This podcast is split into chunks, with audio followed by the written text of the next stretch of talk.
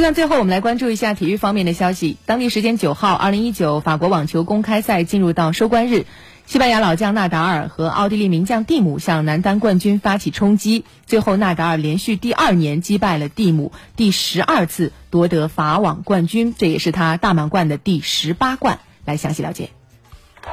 今年的法网男单决赛上，纳达尔和蒂姆连续两年会师。此前两人有过十二次交手，纳达尔八胜四负占据上风，在红土上七胜四负占优。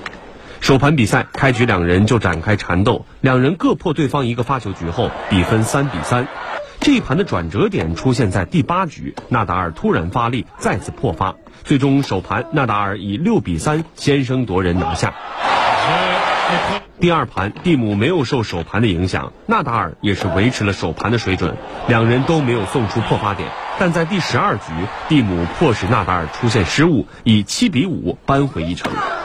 第三盘，纳达尔调整了战术，更多的来到网前，蒂姆对这一变化显然准备不足，纳达尔以六比一轻松拿下。